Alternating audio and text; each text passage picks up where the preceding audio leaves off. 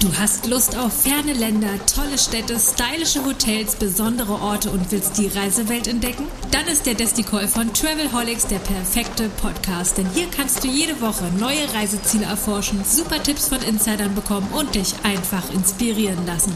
Im Travelholics Desticall gibt es genau das und noch mehr. Kostenlos, bequem und gut gegen Fernweh. Und jetzt startet deine Reise im Ohr. Hör dich einfach weg. Ready for take off. They say that I reign too long, forgetting that my constitution is strong. Herzlich willkommen zur neuen Staffel des Travelholics Desticall, dem Podcast für ferne und nahe Reiseziele. Urlaub für die Ohren könnte man auch sagen. Und in dieser Staffel geht es in die Karibik. Wunderschöne Inseln, kristallklares Wasser, das kennt man alles schon. Aber einige Inseln, die kennt man noch gar nicht so genau, weil man sie nicht unbedingt auf dem Plan hat, weil sie vielleicht auch nicht so groß sind. Und in der ersten Episode freue ich mich sehr, dass wir auf eine meiner Lieblingsinseln in der Karibik gehen. Wir gehen nämlich nach Tobago und eingeladen ins Studio habe ich Angelika Wegner von Turimax. Hallo Angelika. Ja, hallo Roman. Freut mich sehr, dass ihr mich hier eingeladen habt, dass ich unsere wunderschöne kleine Insel ein bisschen vorstellen darf. Diese kleine, wunderschöne Insel in der Karibik, Schwesterinsel von Trinidad, so viel darf man sagen, aber es geht heute ausschließlich um Tobago. Ähm, für die, die die Insel nicht zu kennen, was sollte man unbedingt wissen über Tobago, außer dass es die Heimat von Rum Punch und Calypso ist? Also die Insel gilt, wird gerne als Robinson Crusoe Insel bezeichnet, weil sie wirklich noch ganz authentische Karibik bietet. Oft sagen mir bei Veranstaltungen, sagen mir Gäste, äh, Kunden eben, Endverbraucher, die dort mal gewesen sind, die sagen mir immer noch heute, dass es äh, im Grunde wie die Karibik vor 30 Jahren war. Also wirklich noch sehr unverfälscht, überhaupt keinerlei Massentourismus. Ähm, würde auch gar nicht passen, weil wir sind eine winzige, winzige Insel. Wir sind so klein, dass wir zweimal in den Bodensee passen würden und äh, haben eben auch nur etwa 61.000 Einwohner. Wir sind circa zehneinhalb Flugstunden von Deutschland entfernt. Und ähm, ja, dann ist man sofort im Paradies im Grunde. Wir haben ein, ich sage immer gerne, ein sehr langweiliges Klima. Wir haben nämlich rund ums Jahr eigentlich fast jeden Tag etwa 27 bis 28 Grad, ohne große Sprünge nach oben oder unten. Und das Tolle ist, man kann wirklich zu uns rund ums Jahr reisen, ohne Probleme, ohne Sorgen, äh, denn wir liegen außerhalb der Hurricane-Zone, da wir sehr weit im Süden der Karibik liegen, also fast schon vor der Küste von Venezuela. Das kann man sich so am ehesten vorstellen, so ein bisschen ähm, ja schon so in Richtung auch der ABC-Inseln. Das sind so unsere nächsten Nachbarn da, beziehungsweise Barbados wäre auch eben einer unserer näheren Nachbarn. Und die Insel ist halt sehr, sehr tiefenentspannt. Man sagt gerne, dass bei uns, beziehungsweise in Trinidad Tobago, das Liming erfunden worden ist. Äh, das heißt, die Kunst des Nichtstuns und des absoluten Entspannens.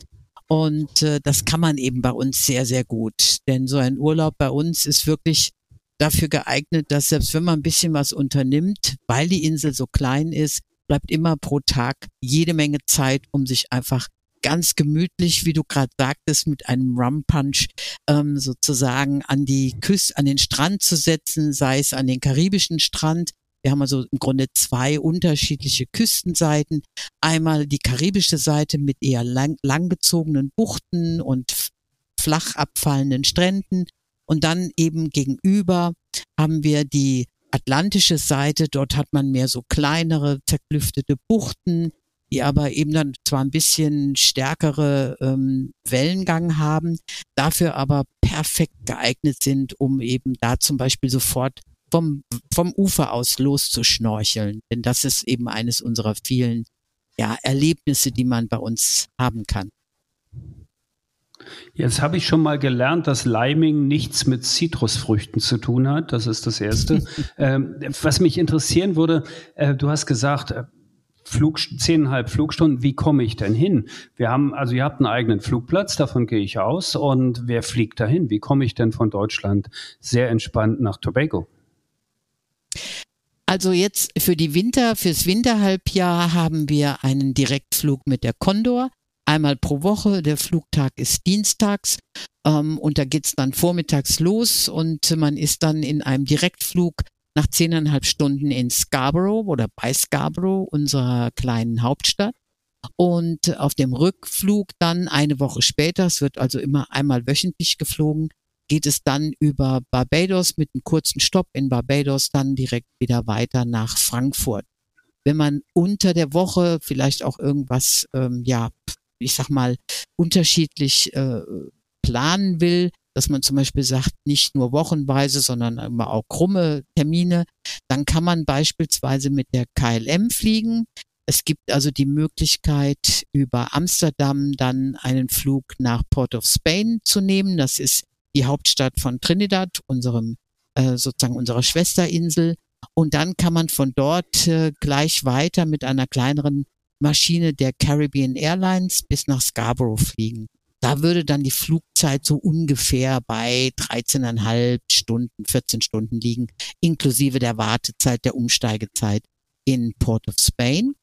Und dann gibt es auch noch eine Möglichkeit über Großbritannien es gibt ähm, einmal wöchentlich, zweimal wöchentlich gibt es eine Verbindung mit British Airways von London aus direkt nach äh, Scarborough, äh, nach Tobago und man kommt also da insofern wirklich ganz gut hin.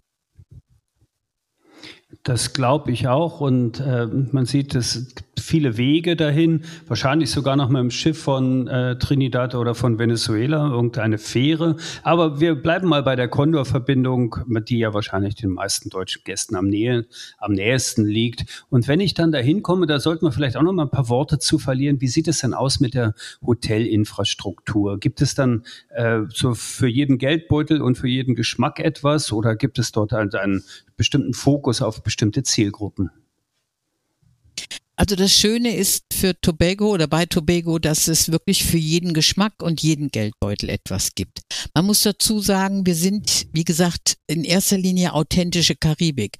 Das heißt, wir haben hier nicht so sehr den ich sag gerne so diesen Shishi-Charakter, den man auch auf manchen kleineren Karibikinseln findet, ähm, wo man eben sehr viel Luxushotellerie oder sowas hat. Das gibt es bei uns eher nicht. Wir haben zwar ein paar schöne Anlagen im Bereich von vier Sternen, aber es gibt nicht so sehr diese wirkliche Luxushotellerie. Es gibt eher dann Anlagen, so viele Anlagen im Boutique-Stil, bei uns gibt es Gott sei Dank immer noch die Regelung, ähm, dass kein Gebäude höher als die umliegenden Palmen sein darf. Von daher hat man also immer kleine, sehr überschaubare Anlagen. Und äh, das macht natürlich den Urlaub wirklich sehr, sehr ja, privat. Man hat eine sehr schöne private Atmosphäre.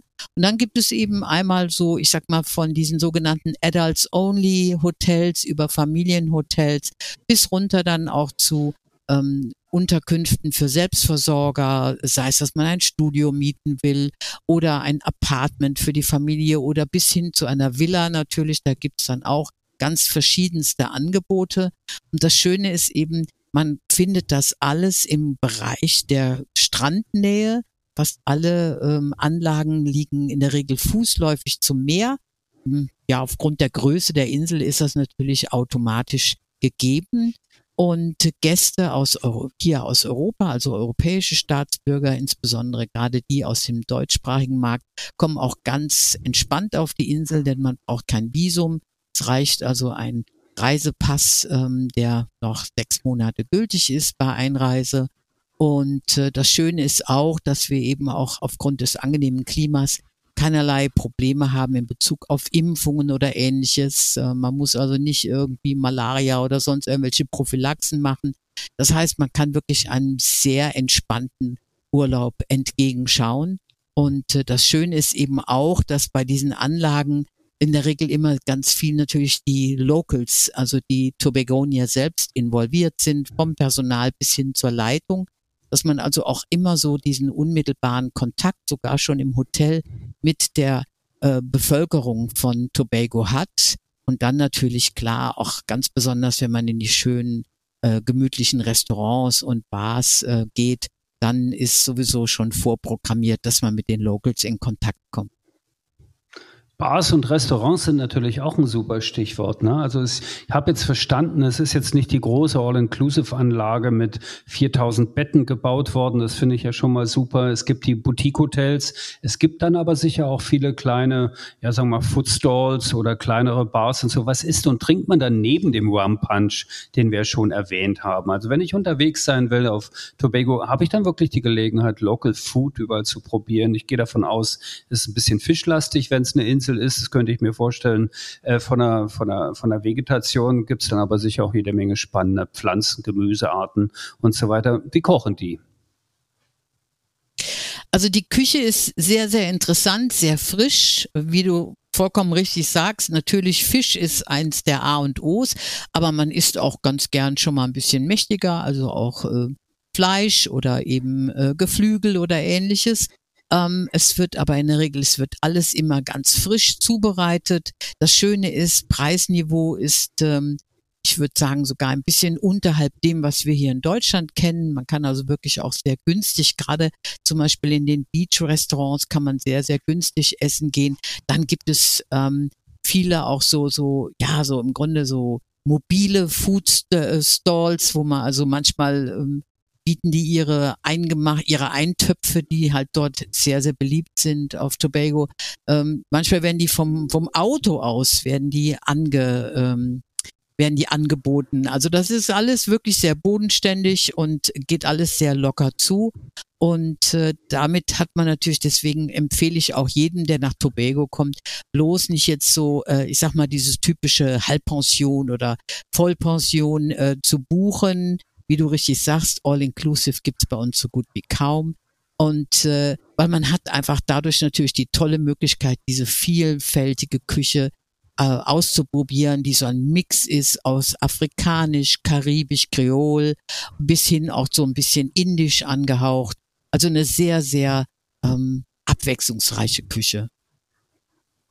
Und bei den Getränken ist wahrscheinlich ähnlich. Also ich war vor einiger oder vor langer Zeit einmal auf dieser Insel und kann mich erinnern an den Wampachia, an die, ähm, also so viel hatte ich dann nicht, wenn ich mich noch erinnern kann. Und ähm, das berühmte Carrot Bier, was man dort trinkt an jeder Ecke. Also die perfekte Grundlage für das eben schon besprochene Liming wird sicher auch durch gutes Essen, gute Getränke gegeben. Aber wir machen ja nicht nur den Urlaub, um faul am Strand zu legen, sondern wir wollen ja auch aktiv sein. Und ich könnte mir vorstellen, Angelika, dass dass Tobago mehr bietet als schöne Strände, die sicher im Fokus sind, aber ich kann doch sicher auch sehr aktiv auf der Insel unterwegs sein, oder?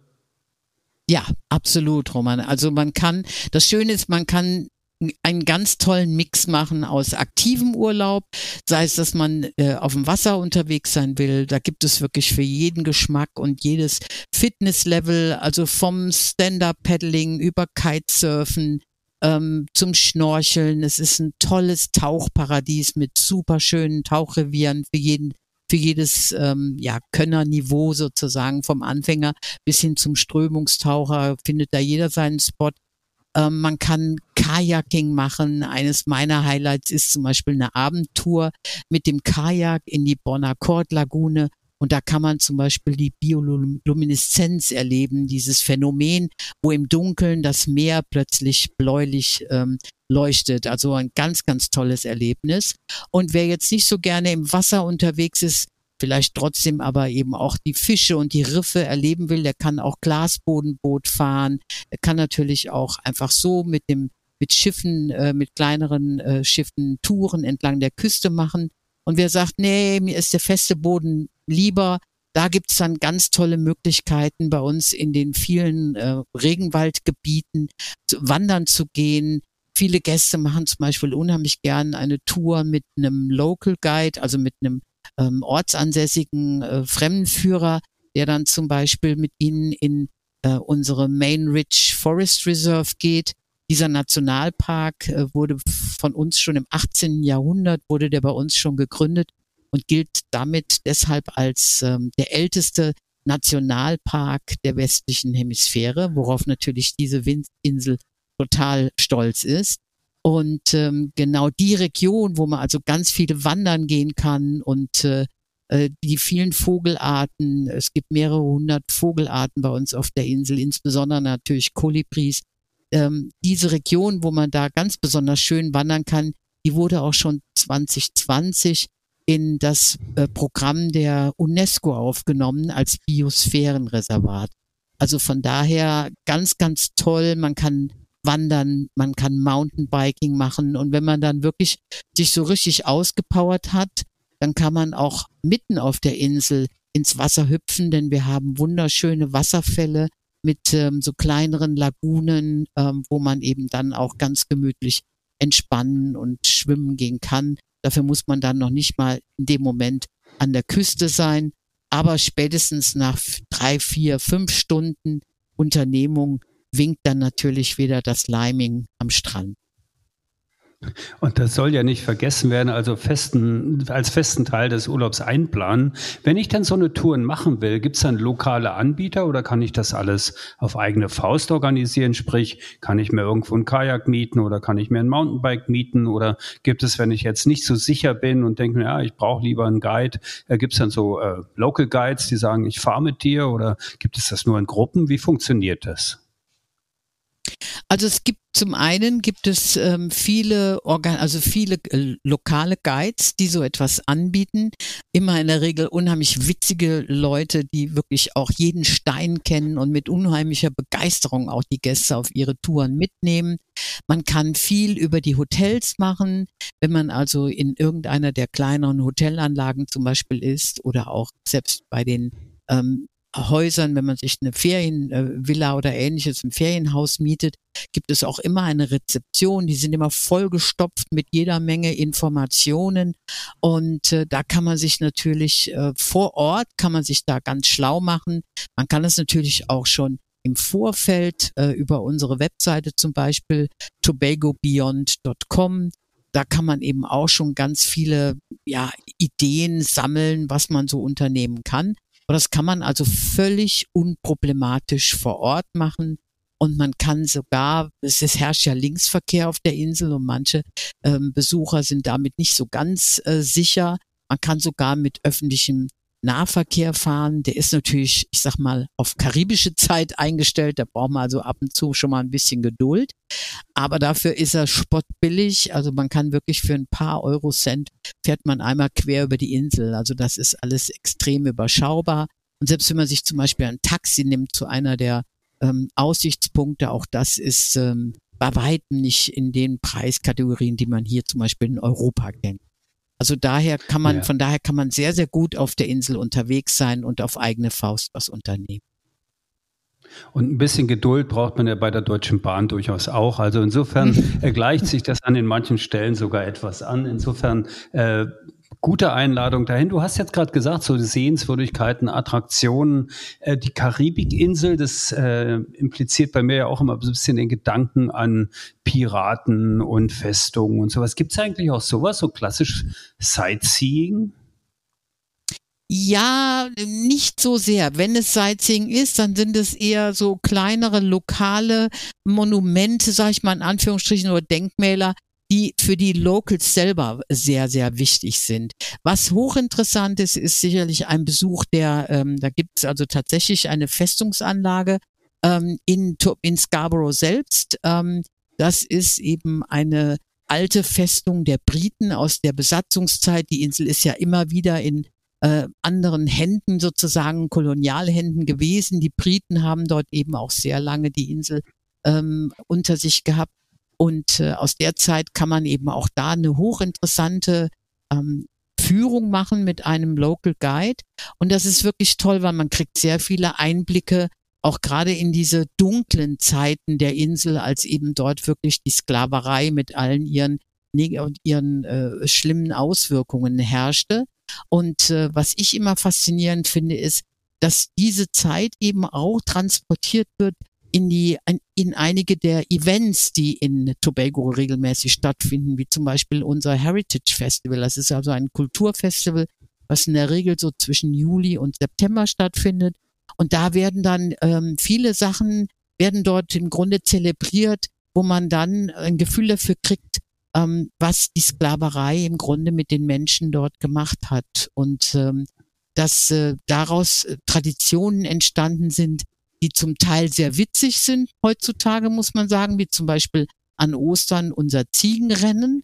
Ähm, aber das ist sozusagen die, ähm, das war die, die Gegenveranstaltung der Sklaven gegen die britischen Pferderennen. Und ähm, auch ganz toll zum Beispiel ist in Moriah, das ist so ein ganz winziges Dorf, da findet dann eben während diesem Heritage Festival die sogenannte Old Time Wedding statt.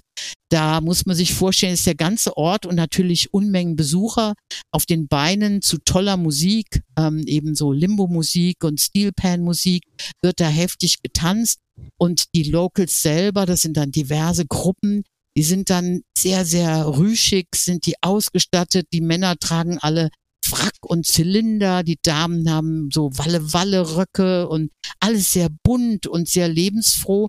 Aber das Ganze daraus geboren, dass es eben damals den Sklaven nicht erlaubt war, zu heiraten auf der Insel. Und erst als dann die Sklaverei beendet war, konnte man das sozusagen nachholen. Und dann wurde das Ganze übersteigert im Grunde dargestellt. Und das ist wirklich eine ganz tolle Sache, ähm, wenn man so etwas eben dann auch live erlebt. Also neben dem berühmten Karneval, über den wir ja gar nicht groß sprechen müssen, weil den jeder kennt, der natürlich auch auf Trinidad stattfindet, aber eben auch auf Tobago. Diese beiden kulturellen Ereignisse, die man sich durchaus mal in den Reisekalender schreiben sollte. Das Thema Hochzeit ist ein super Übergang, Angelika. Mhm. Denn ähm, auch das Thema Hochzeit hat ja viel mit Romantik zu tun und so weiter. Wenn ich jetzt nicht so der Aktivurlauber bin, sondern äh, frisch verliebt oder Honeymooner oder von mir aus auch Anniversary Traveler, äh, wie sieht das da aus? Hat das auch eine sehr romantische Seite, diese Insel? Ich könnte mir vorstellen, ja. Unbedingt, ja. Also in den letzten Jahren ist Tobago, natürlich vor der Pandemie, ist äh, Tobago äh, immer interessanter, gerade auch für äh, Gäste geworden, die zum Beispiel heiraten wollen oder ihr Heirats, ähm, wie sagt man, Gelöbnis nochmal erneuern wollen. Das Tolle ist, man kann auf der Insel sehr simpel und sehr unbürokratisch heiraten. Und wenn man eben dann danach die entsprechende Lizenz in die Hände bekommt, dann von dem durchführenden Beamten, der das am, zum Beispiel am Strand macht, äh, dann kann man sich das wirklich in Deutschland einfach nur beglaubigen lassen. Es ist also dann eine vollkommen legale Heirat und äh, man kann im Grunde so fast schon so ein bisschen Gretna Green unterwegs, äh, mäßig unterwegs sein.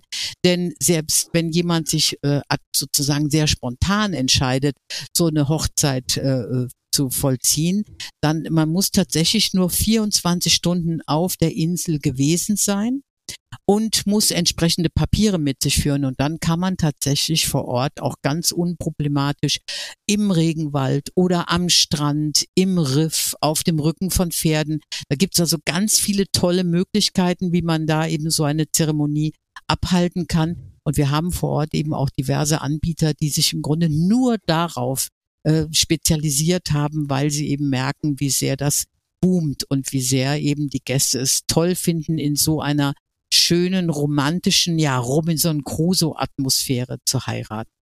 Honeymooner kommen dann natürlich genauso auf ihren Geschmack, denn es gibt wunderschöne kleine Buchten, wo man ganz für sich sein kann.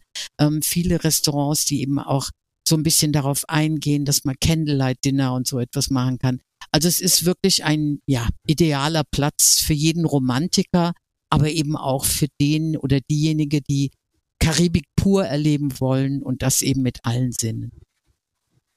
Hast du denn vielleicht einen kleinen Geheimtipp für Romantiker, also irgendeinen besonderen Ort, eine Bucht, Lagune, eine Lichtung im Wald oder irgendwie sowas, falls jetzt jemand noch den ersten Schritt machen möchte? Also wir müssen jetzt nicht die ehestiftende Podcast sein, aber lass uns einfach ein bisschen dabei bleiben. Also frisch Verliebte und es gibt einfach eine, einen Antrag zu machen oder eine. Gibt es so besondere Orte, wo du sagen würdest, hey, da zum Sonnenuntergang, da, äh, da klappt das Ding ganz sicher?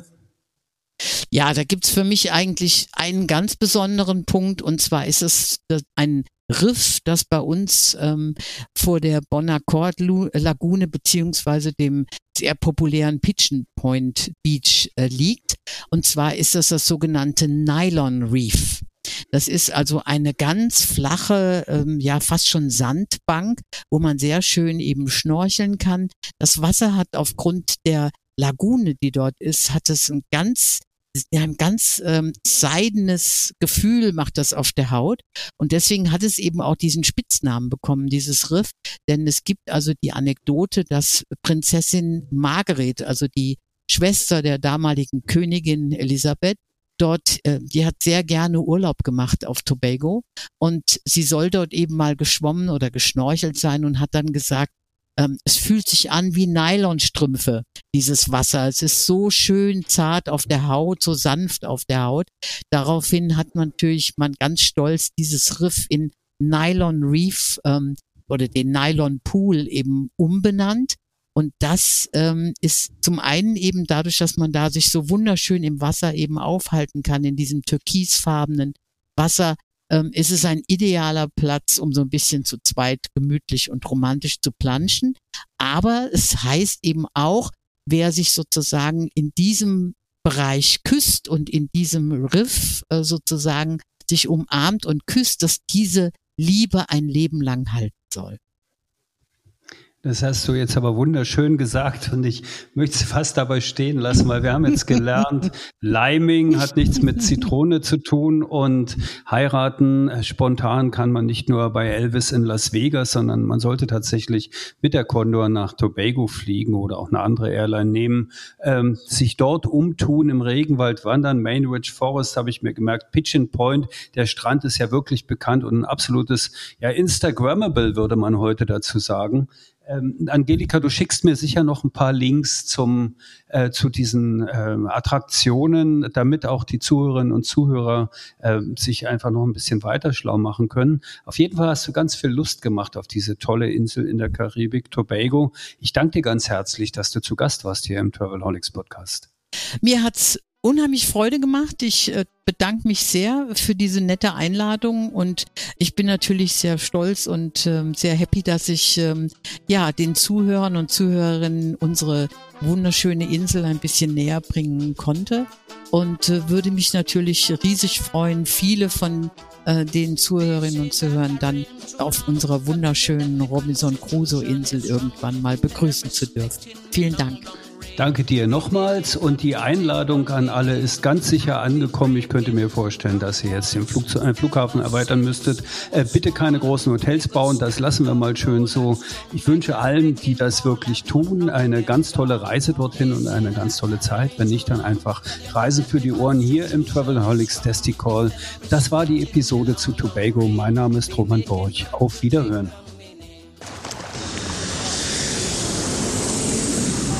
Willkommen zurück. Gut gelandet?